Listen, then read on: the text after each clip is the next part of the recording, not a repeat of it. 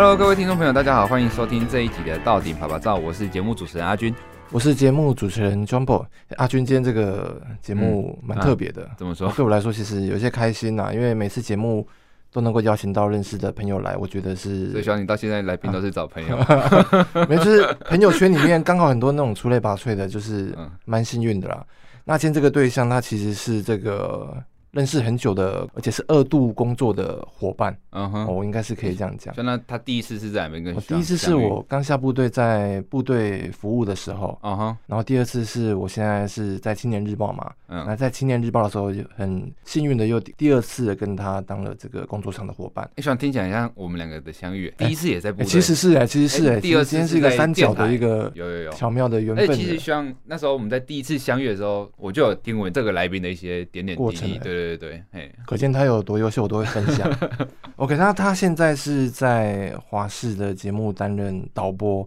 对，那我们来掌声欢迎杨少婉杨导播。Hello，大家好，两位主持人好。杨导在节目一开始可以跟大家自我介绍一下。哦，我原则上是历程是还蛮特别的啦。嗯，然后呃，我二十岁出头的时候，其实我是。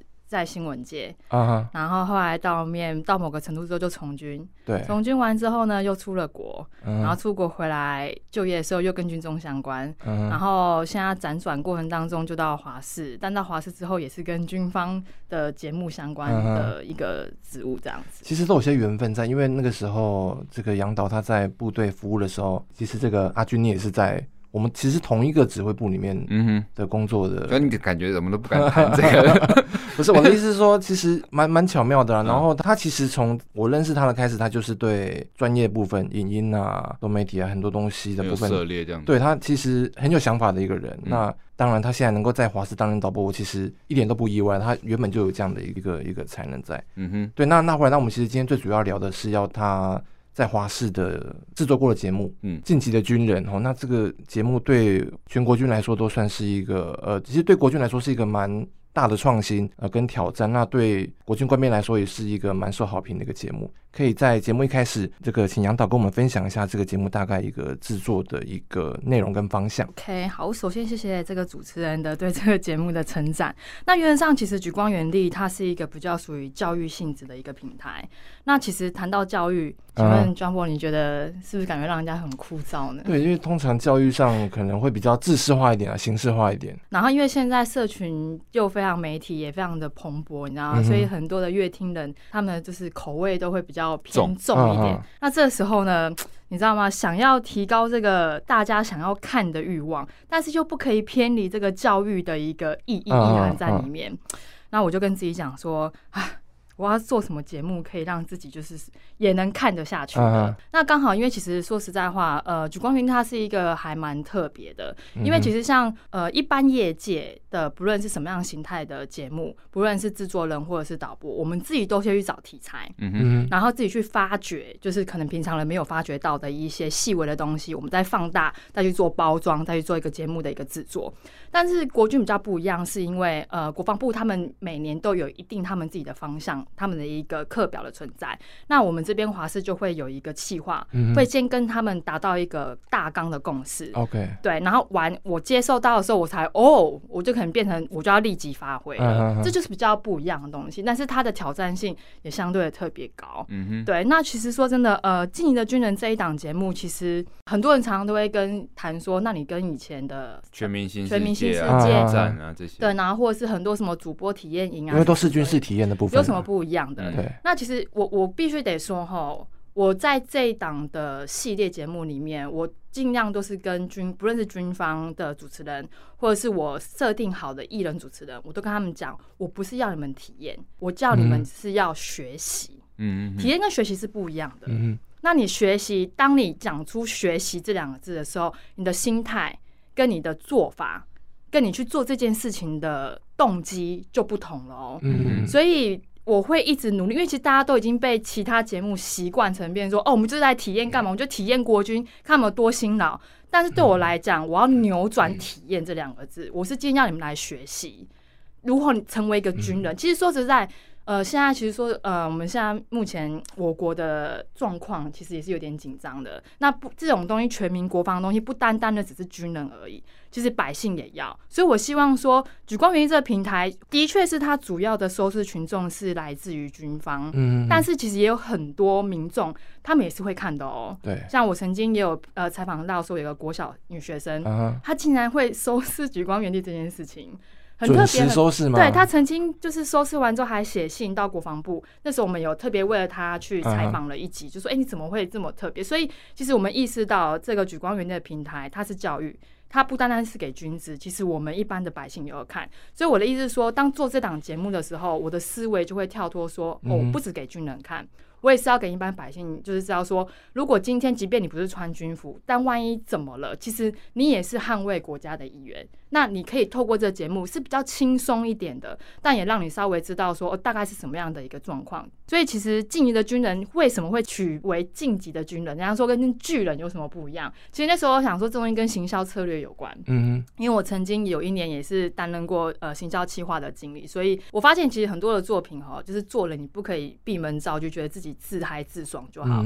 你把你的想法，你要如何有效率的传递出去，这是非常的重要。那其实取名大家都会起，但是取晋级的军人跟巨人，第一个大家都已经知道，晋级的军人他的怎么讲投射的广告或干嘛，已经大家都心里都有个底了。对。但我把它改变成军人的话，大家反而会去看他。嗯，这到底干嘛？再来是晋级，是说我今天因为其实这档节目它是会跑片，只要全全台各部队，对对对对对对对，所以他是晋级的去做这件事情，很主动、很积极的。对，但你如果看晋级的军人，他也是属于比较属于战斗性的东西，所以我当时就取了这个名字。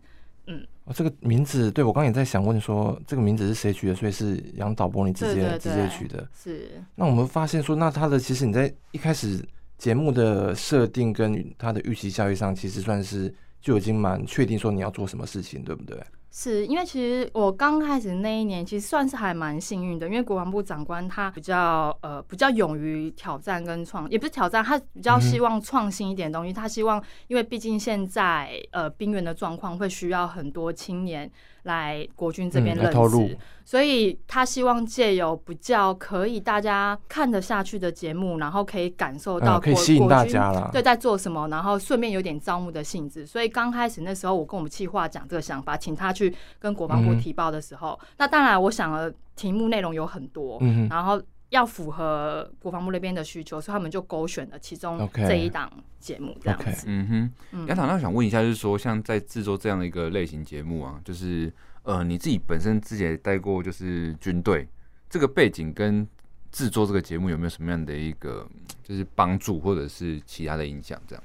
呃，必须先说明一点，因为我本身之前是陆军，对，但是因为这档节目它会跨足陆海空线，嗯，那你当然专业知识我可能就 maybe 只有陆军，可是你像，呃，你当过兵人都知道，你可能到那个单位，你你如果不是高阶长官的话，你就是永远都在那个小单位里面，你看不到那么多。Uh huh. 但我觉得我还蛮幸运，在军旅的一个历程上面，我看到了。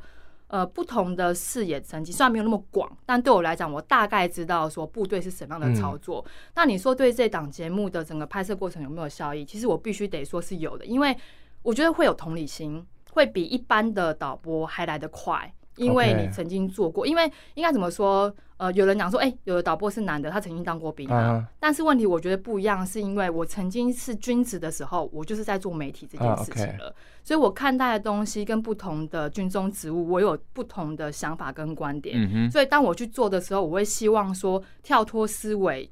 即便是不同的角色，我能要怎么样去发挥他们？嗯哼，对，所以我觉得身为君子有没有帮助？有，我觉得同理心是赋予的。嗯哼，对，然后就是要多做功课啦。嗯哼，那你有没有在经过回去的这一 round，然后？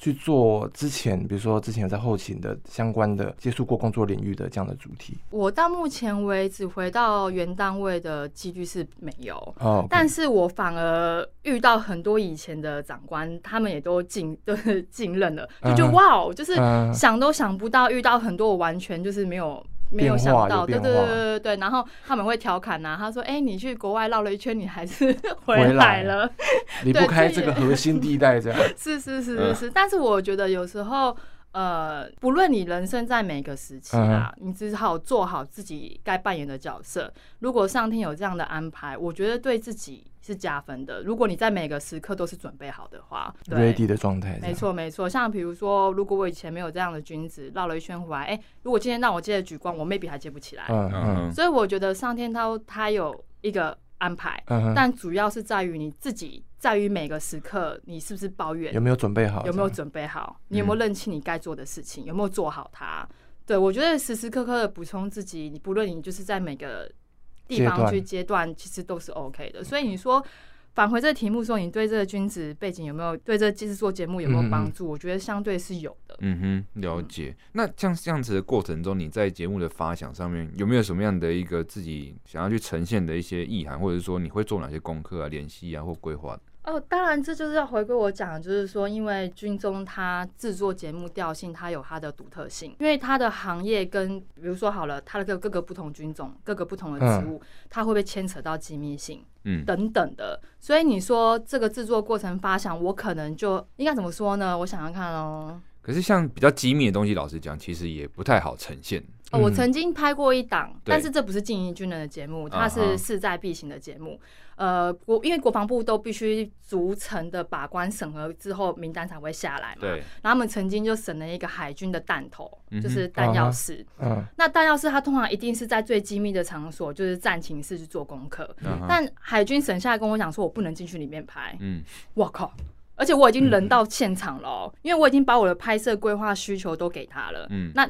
当然，对我的心态而言，是我申请的，你们都没有中途都没有给我回馈，那代表一定是 OK 的嘛。就我工作团队到现场跟我讲说，你只能在甲板那边拍，你只能进出口在那边搬那个，哈，我这拍这东西有什么用？嗯。然后后来大明我想不对，那这时候呢，我就拿出我以前拍戏的经验，我就说好，我要准备那个灯，要不然就是买那个红色的那个玻璃纸。对。我就模拟战情室，我就找一个类似寝室的地方，然后他们有话筒或干嘛，然后我就整个模拟像战情室的感觉，红色或者蓝光。对，然后这时候就开始拿出就是导戏的概念，我就开始跟那个弹头讲说，你要假装这就是战情。那一次是真的是还蛮有挑战性的，但是其实这几率不高啦，就是大家还算配合了。但是哎，你不要这样讲哦，其实像经营的军人，我有一档。也是很嗨，嗯，他好像是在讲那个金门的海龙挖人，哦，金门的金门的海龙挖冰，对，然后那一集本来是说要去小金门，嗯哼，哦，我就那边洋洋洒洒，因为我就听了很多小金门的传言，你知道吗？然后因为我都我都还没有去过小金门这件事，所以你知道我整个好奇心就双子座可能就这样啊，就是好奇心爆棚，然后我就开始做了好多功课，然后一直跟国防部陈参讲说我想拍什么，可不可以，可不可以？都弄好了，我前一天晚上还在华师办公室这边开始这边弄弄弄，突然接通一通电话说，就是国就是情势紧急，然后小金门不能拍，哇，瞬间，哇靠！我只能说你在讲认真假的？我说我全部机票什么都 ready 了，然后他说不行，现在只能大金，就改拍挖人这样子，嗯哼，然后我就打电话给我们总召集人，就是我们华社总召集人说，呃，我们这样还要出去拍吗？嗯，他就说少完去吧。哇，你知道这一趴是我，呃，我拍完回来，我跟我妈讲，我说我把我从出社会到现在所有的技能，跟我到底有没有融会贯通，有没有？就是在这一档节目，我真的是完全发挥。因为我到现场，因为你看哦，两个艺人，好，然后整个两机的工作团队，等于是我一个人带了差不多十几个人出去，然后包含军方的，全部都在等我。嗯，我现场。开始问有什么，你们可以提。你既然说你们现在可以给我拍什么，嗯、然后赶快带我去看。然后看完之后，我就开始想这个东西怎么弄，怎么弄。等下主持人台词是什么，我就一站一站，就是有点像打遭遇战，你知道吗？嗯、我那次压力爆棚，你知道。然后晚上回饭店，我完全是没办法睡，我就开始在想明天该怎么办。嗯、然后因为你知道这是三十分钟的节目，它有破口的问题，就是进广告的问题。啊、我要在哪里进广告？哇，这这个也是。这个蛮蛮刁钻的，所以这个这个牵扯到后置。对，那其实举光原地这个东西，我必须讲啦。呃，做节目通常来讲，导播都是拿到剧本，好，然后现场拍拍拍导，以他的 sense 去发挥好，然后之后再给后置去做。嗯，导播不干涉剪辑的。啊，不是不是说不干净，他不操作，但是他会指导剪辑。嗯，可是因为举光它独特性比较比较比较强，不一样，对，所以独树一格，所以变成是导播他有一点算是个人作业的状态，等于他前置啊，嗯、然后中期拍摄啊，到后置，导播都要自己一个人去完整的承受。所以那时候我就会开始想，哇哇，后置后置，就开始你就会大概知道说，在编拍的过程当中，你你要同时发挥。前置的状况，然后还有安抚现在的所有的情绪，嗯、然后顺利拍摄之后，你还要连贯到说，那你后期能不能接得起来？嗯哼，哇，那是我觉得很挑战性的一部分，这样。对，对对，那是我觉得是最嗨的一次。所以那是整个上拍下来，后来实际呈现出来效果，你觉得跟分享的这个很紧张的过程，你觉得看到成果，你心里有什么感觉？有达到你想要的那样的效果吗？呃。我只能说是我当下完成之后，我是松一口气。可是有没有达到完成的效果？我相信每个导播对于每一档节目，永远都会觉得不满意。对对对，完美完美主义了。对，现在回头看我自己的东西，我会觉得，干是什么赛？所以你说制作过程的发想或干嘛，它真的没有办法像。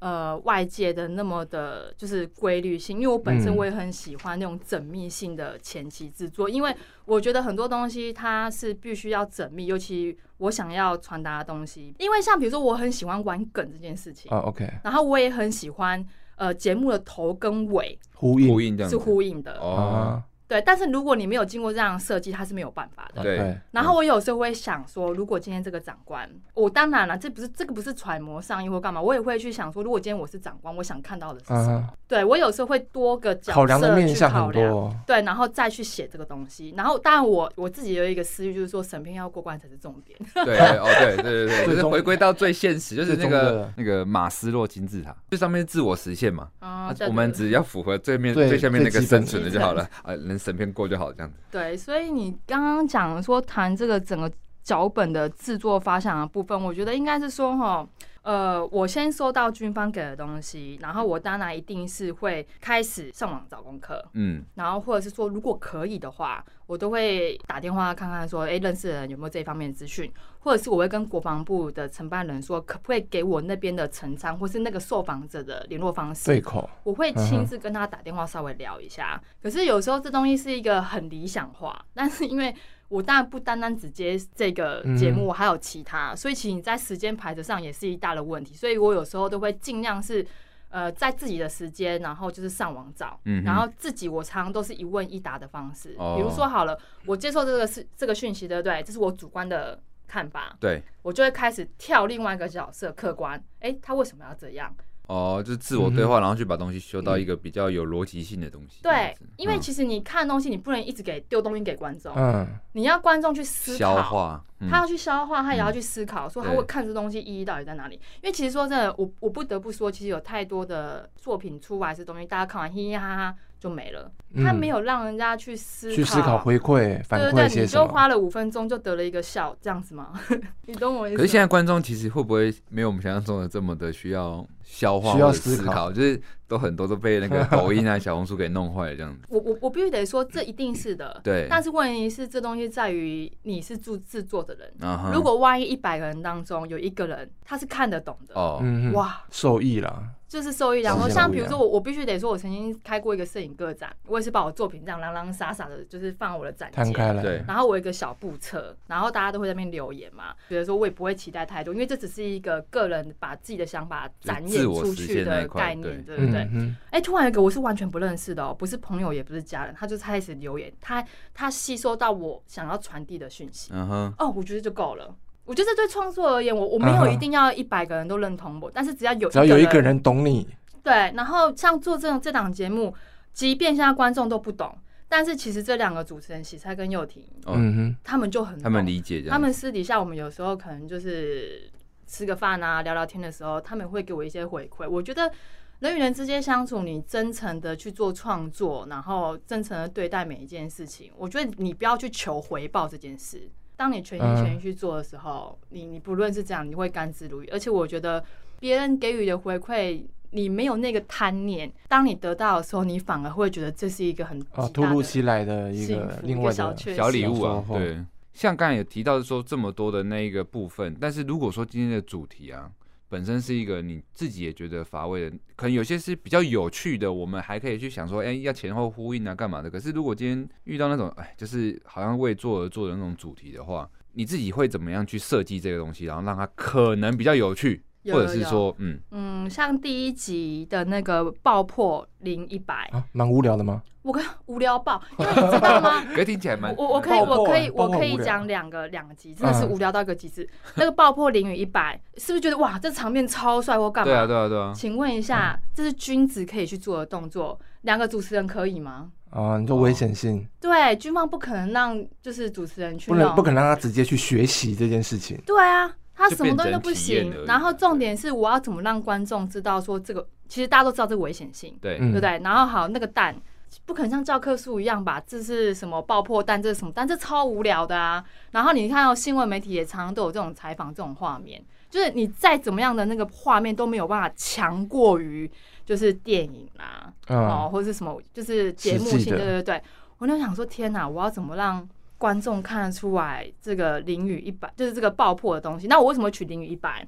主要是因为我我觉得啦，这东西不是死就是活。哦，就是要么就是最好，嗯、要么就是最烂。是没有最烂的，就是 你就没得活了。对对对。但是因为因为军方不能讲这种比较偏激性的用词，对、嗯，所以我才用零与一百，用数字来代替它，数字来呈现它。那当时我想说，天哪、啊，这个这个爆破我该怎么办？真的很无聊。后来当面我就想到一个方法，爆破不就那个延伸感嘛？对对对，去夹，你知道吗？那个嗯、然后因为我那时候，因为我曾经有一阵事情，我也很喜欢看韩综。那韩综我就会去看他们的一些制作人，他们怎么想法可以想出这么多不同的游戏关卡。嗯、然后我想说延伸感。然后跟蛋，我有什么东西可以连接？然后你看，我们我我突然我就开始自问自答，我开始会进进入一个就情境，情境，然后我就会开始拿 Nemo 纸，然后开始写自己的疑问，然后还会贴在墙上，嗯哼，然后我就开始找寻那个脉络，你知道吗？嗯、就发现，对对对对对，因为我觉得就是你要去分析。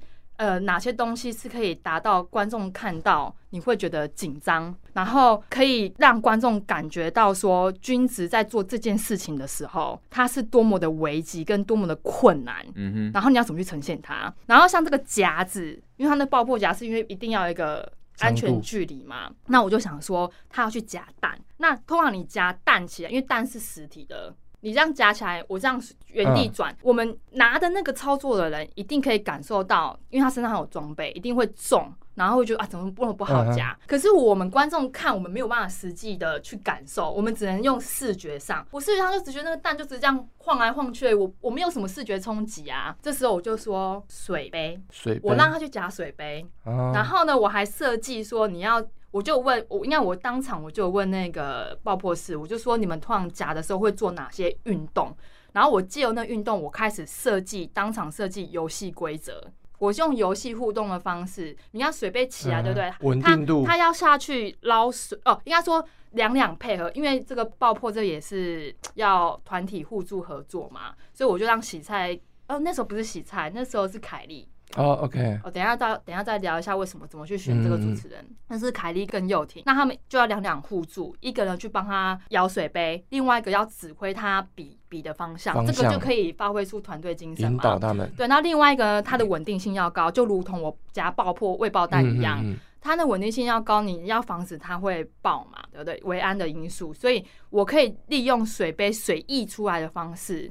或者是我后来最后面，他的最终的胜负取决于是他们把水倒进量杯的多与寡。通过不一样的方式，然后达到一样的学习的效果。对，他第一个就是说，我可以让艺人，就是像是一般的民众，可以就是他们自己去做学习这件事情的时候，他们还知道说，哇，夹蛋是这么不简单。如果你今天换成是实蛋，他就觉得还好啊，反正也没有。但你光是水，它就会紧张了。然后你有一种竞赛的模式，你跟军方比，第一个军方的那队伍，他们一定专业性你要强，他们稳定性是经过训练的，所以他们那个战斗机制整个就会打开。因为他们就非常认真在做这件事。那当你投入这件事情的时候，观众看到他会感受，然后包含观众就会开始说：“呀，那个水就会溢出来或干嘛？”嗯，你看，我就可以让观众知道说，你夹未爆弹就是这种感觉。这个东西是我把最枯燥、最无聊的东西转换成哇。会有危机感。但是我想看得懂的人就知道我为什么这么设计，看不懂的人就说，哎，就是综艺游戏，也是会有人这样讲啊。但是其实我觉得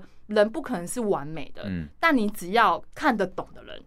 就好了，嗯哼，对，我不对啊，我是这样，我就是我尽力去做我想想做的节目。然后还有一个也是跟那个雷有关系的，是到那个什么工训中心哦，什么 M 三福门桥啦，然后就是工训中就是蚂蚁工兵的概念，然后这东西也每一个节目每个单位都拍到烂了，你知道吗？我想说天哪，我要怎么弄？然后工兵就是又一定要很多人，然后一定要汗流浃背或干嘛？那因为我本身觉得你既然人都是会需要视觉美感的冲击性。你让那个女艺人弄成那样也不太好看。我那时候就想想说，那我的开场要怎么开场？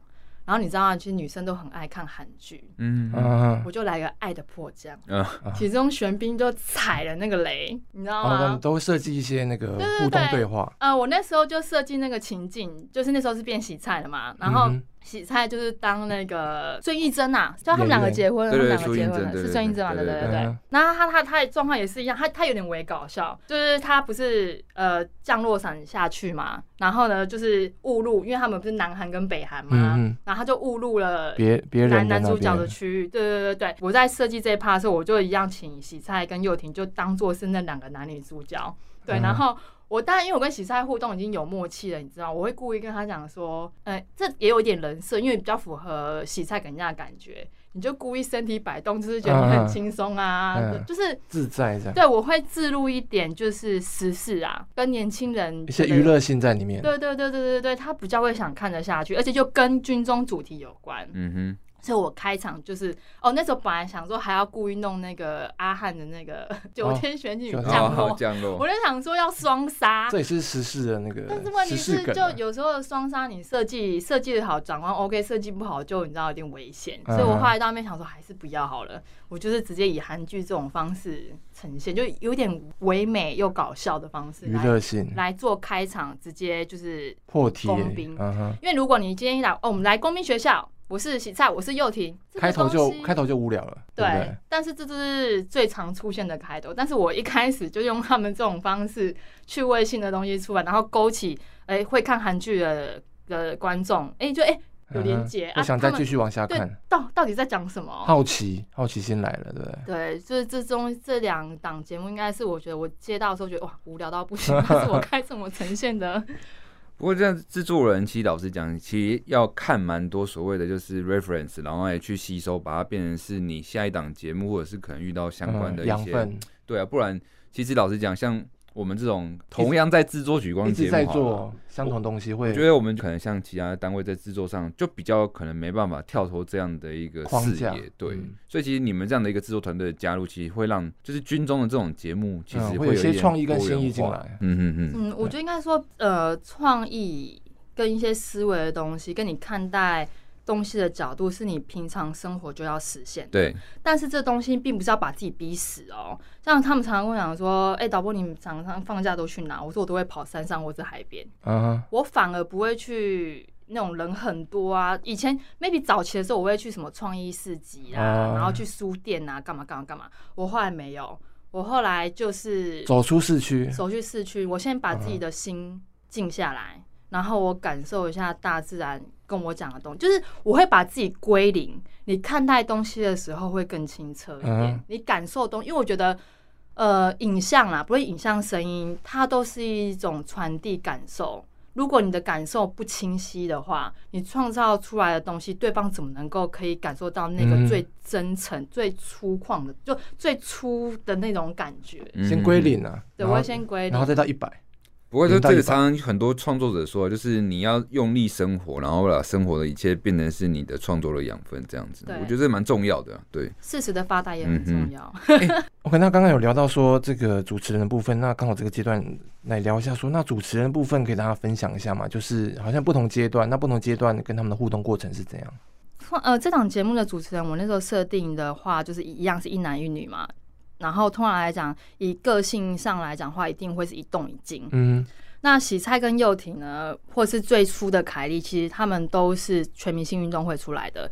因为其实说实在话，呃，军方的节目不有时候不好，不太好做的原因，是因为很他必须要上山下海，日晒雨淋，哦，蛮辛苦的啦。还有体能上的问题。嗯哼，对，所以我当时在选的时候，就想说：天哪，我应该要，我又不能太公主、太娇贵、太公子哥的，那我要属于那种比较运动型，看起来奶超的有哪些？嗯、然后重点是我想到的，可能年代区隔的问题，我想到那种比较。老派的那种，嗯、但老派就是已经拍行脚节目都已经拍到不行了。嗯、然后，但是我想到不对不对，要回要呼应现在目前要招募，所以我应该以年轻人他们想看的艺人为主。嗯，所以这时候我就去问我的助理导播说：“哎哎，你们就是跟谁谁谁？”然后反正就聊聊聊聊过程当中，女生的部分我是没有担心，因为女凯莉是我之前在青报社就合作过的，嗯、合作过的，所以我知道她动掉，因为她很厉害，原因是她不单单的是做主持人这个角色。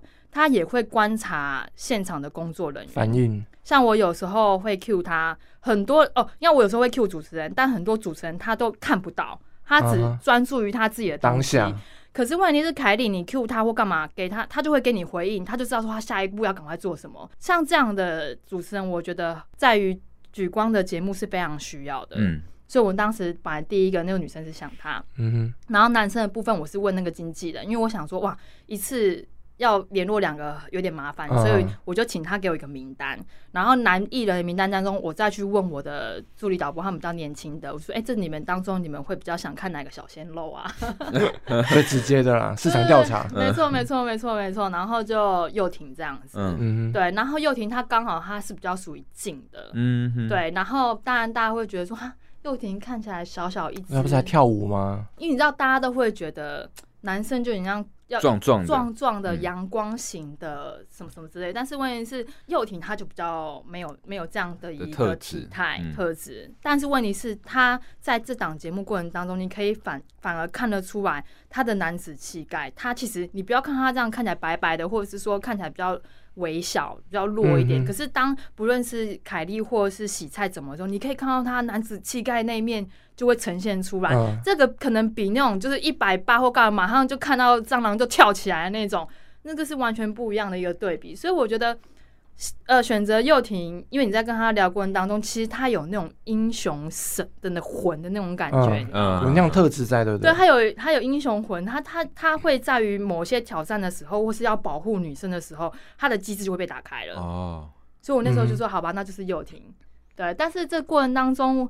呃，我跟他们这几个主持人的状态，我都会先去做他们功课。嗯哼。然后呢，他会感受到我了解他们，然后我也把他们的东西，如果可以跟军中或是我现在要去拍的节目有连接的话，我也会带一点他们的东西。因为我觉得，呃，比如说歌词创作好了，我我创作是我自己的东西，所以我很很了解。但是如果我加一点元素，嗯。他们就更能够投入，oh. 所以我有时候会看，哎、欸，如果洗菜歌不是龟缸 A 吗？嗯哼。然后那时候他那时候打的是龟缸 A，然后因为那个有一个特战的。那档节目是野外求生的那那档，嗯，关教官，对对对对对，然后我们就在上面就是盖那个草屋或干嘛，对对对，然后当然有个桥段设计啊，然后他就在那边早上凌晨起来在那边跳舞或干嘛，然后教官走进来说：“你龟刚哎，你要认真一点。”对对对对对对，也是在透露说军人不让你每天这样混，吃该要认真的时候，该要警戒的时候，对，所以你不要给我龟刚哎，对对对，就是还是会有这样的元素进来啦，所以设定主持人的部分。找他们第一个，他们本身全明星运动会，嗯、他们体能够，他们有运动家的精神。嗯、那所谓运动家的精神是如同军中，就是说今天不到最后，我们永不放弃。嗯，OK。对。那在跟他们互动的过程当中，就是会不会有遇到需要磨合的？应该是说我、嗯、我的脚本。都会在于前，前端，我我希望可以尽早给他们，可是因为真的是军方合作变动性太大，所以我都会可能前一天或两天才给他们。但是当我在拍摄的开拍的时候，嗯、开拍之前，我会先跟他们两个好好聊一下，啊，check 一下，就是说我这场这这一场。我要拍什么？然后我的主轴是什么？嗯、你们要吐钱是什么？那当然，洗菜跟幼婷他们也会回馈他们的想法。我我很喜欢人家给我回馈，嗯哼，因为我觉得有时候倾听是非常重要的。因为每个人看法都不一样，因为毕竟你每个人生长的过程都不太一样，你看待事情的面向也都不一样。当你倾听的时候，哎、欸，如果两个我的想法跟洗菜或幼婷的想法结合起来，我们会蹦出不一样的火花。超多啊，像比如说我们有一个在空军做那个旋转椅，嗯，就是真的晕眩飞行的训练，对对，然后就聊聊聊，然后他就会讲说，哎。这个晕眩评估，因为就很无聊，因为其他也都拍过嘛。嗯，他就突然脑筋想说，这个如果突然播放一个那个芭蕾舞，有没有？哦。他就因为芭蕾舞也是个旋转杆，他说是播放这种歌可以减减缓我就是会晕的状态。对，他就真的，我说可以呀，可以讲啊。就是我们常常都会在拍摄过程当中都会有这种创意想法。我跟洗菜的蹦出的火花会真的很多。嗯，对我他他因为他本身就是想法也很多啦。对对对，当然我有时候也是要把关，就是长官能不能接受的程度啊。对对对对对对，像比如说他那时候呃也有在讲那个设设计。神射手，跟他投篮嘛，篮球。因为篮，因为他在讲，我就很尴尬。我说你不可以，你知道吗？然后我他就说，我说就是 踩踩踩一下刹车。对对对对对对对对，就很多。然后包含我们曾经有那个工训中心，我们不是都会做那个擦动车擦板，对不对？然后我就有一怕，因为呃，你去看我的节目，最后面一定会访问他们两个对于这个关卡的学习有什么样的心得。然后我就问他说：“哎，你在做操纵车操作的时候，当你在呃对准砧板的时候，那你觉得那个瞄准的状况是怎样？”他说：“那个擦吼要非常有技巧的擦。”他就形容到我整个就觉得很不好意思。我说：“等下看，我说你不可以用这种方式形容，啊啊啊、会被黄标。”对对对对对。好，你来讲这边。然后他就他自己也就大笑，他自己没有意思。但但他因为他呈现的方，可是又听他的讲法，就不会让人家觉得好像。啊、OK。对对对，但是这是军方节目嘛，但是他也没有真的很很露骨。但如果你今天是放在一般的娱乐节目的话，你就可以这样 OK 啊，对啊，反而效果更多。但是那一趴我只好有个尺度在啊，对，一个尺度在。又廷讲的就比较可以 舒服一点这样。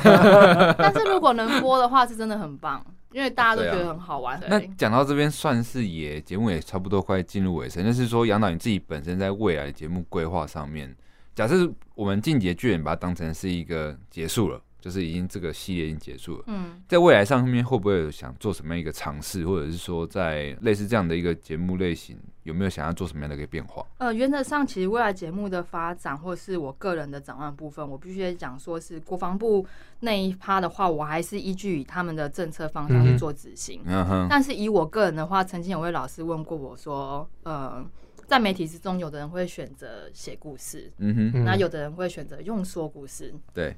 那有的人会用拍故事，uh huh. 然后他就问我说：“那你想要成为哪一类的人？”嗯，然后我就说：“好，那我回去想一下。Uh huh. 然后我隔天就回答他说：“我想要做一个完成故事的人。”为什么会想到这些这个答案给他？呃，你说写，然后拍，然后或者是说。嗯我觉得这东西有时候，我希望我看到的东西会为什么要讲完成一个故事？我觉得这这可能有一点像是回到我以前在部队曾经做过的一个经历。呃，我曾经帮一个马明潭北北做一个纪实，嗯，然后因为他是大战之后的一个校级。校级人物这样子，然后他当时就跟他做采访的时候，他就开始帮我描述他的战况。我后来当面有写一篇报道纪念他，他叫做《都心侠的最后记忆》。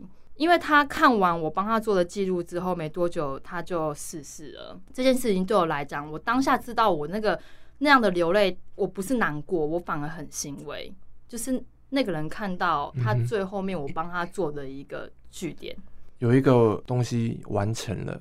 对对对，那我为什么要讲完成故事的人？就很多人，我可能只是交代这件事情，交代这件事情，交代事情，不论是写说或者是拍，嗯哼，他都是交代他的观点。但我希望是我为这个人物完成他的故事。哦，OK，啊，真是会很抽象吗？不会，只是我在思考。可是如果我还没有故事要说完，可是突然被迫完成了，好像有一点难过。你说，就是假设我今天还在说故事中，嗯、就是我可能故事还没到我的最终章。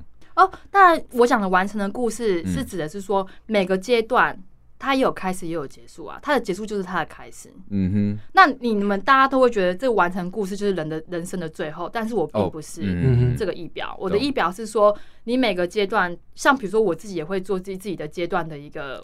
完整的句点，uh huh, uh huh. 因为像比如说我那时候摄影的个展的主题叫做“再见、再现、再生”，你要懂得先说再见，然后你要重现你那段日子所有的东西，你咀嚼之后，不论是好与坏、酸甜苦辣，你正正式的去面对它、处理它、放下它之后，你才会重生，它变成是你生命的一个滋养的养分，你才会更有信心，更有勇气再去面对其他的对，走到下一个阶段。所以我所谓的完成的是，只是。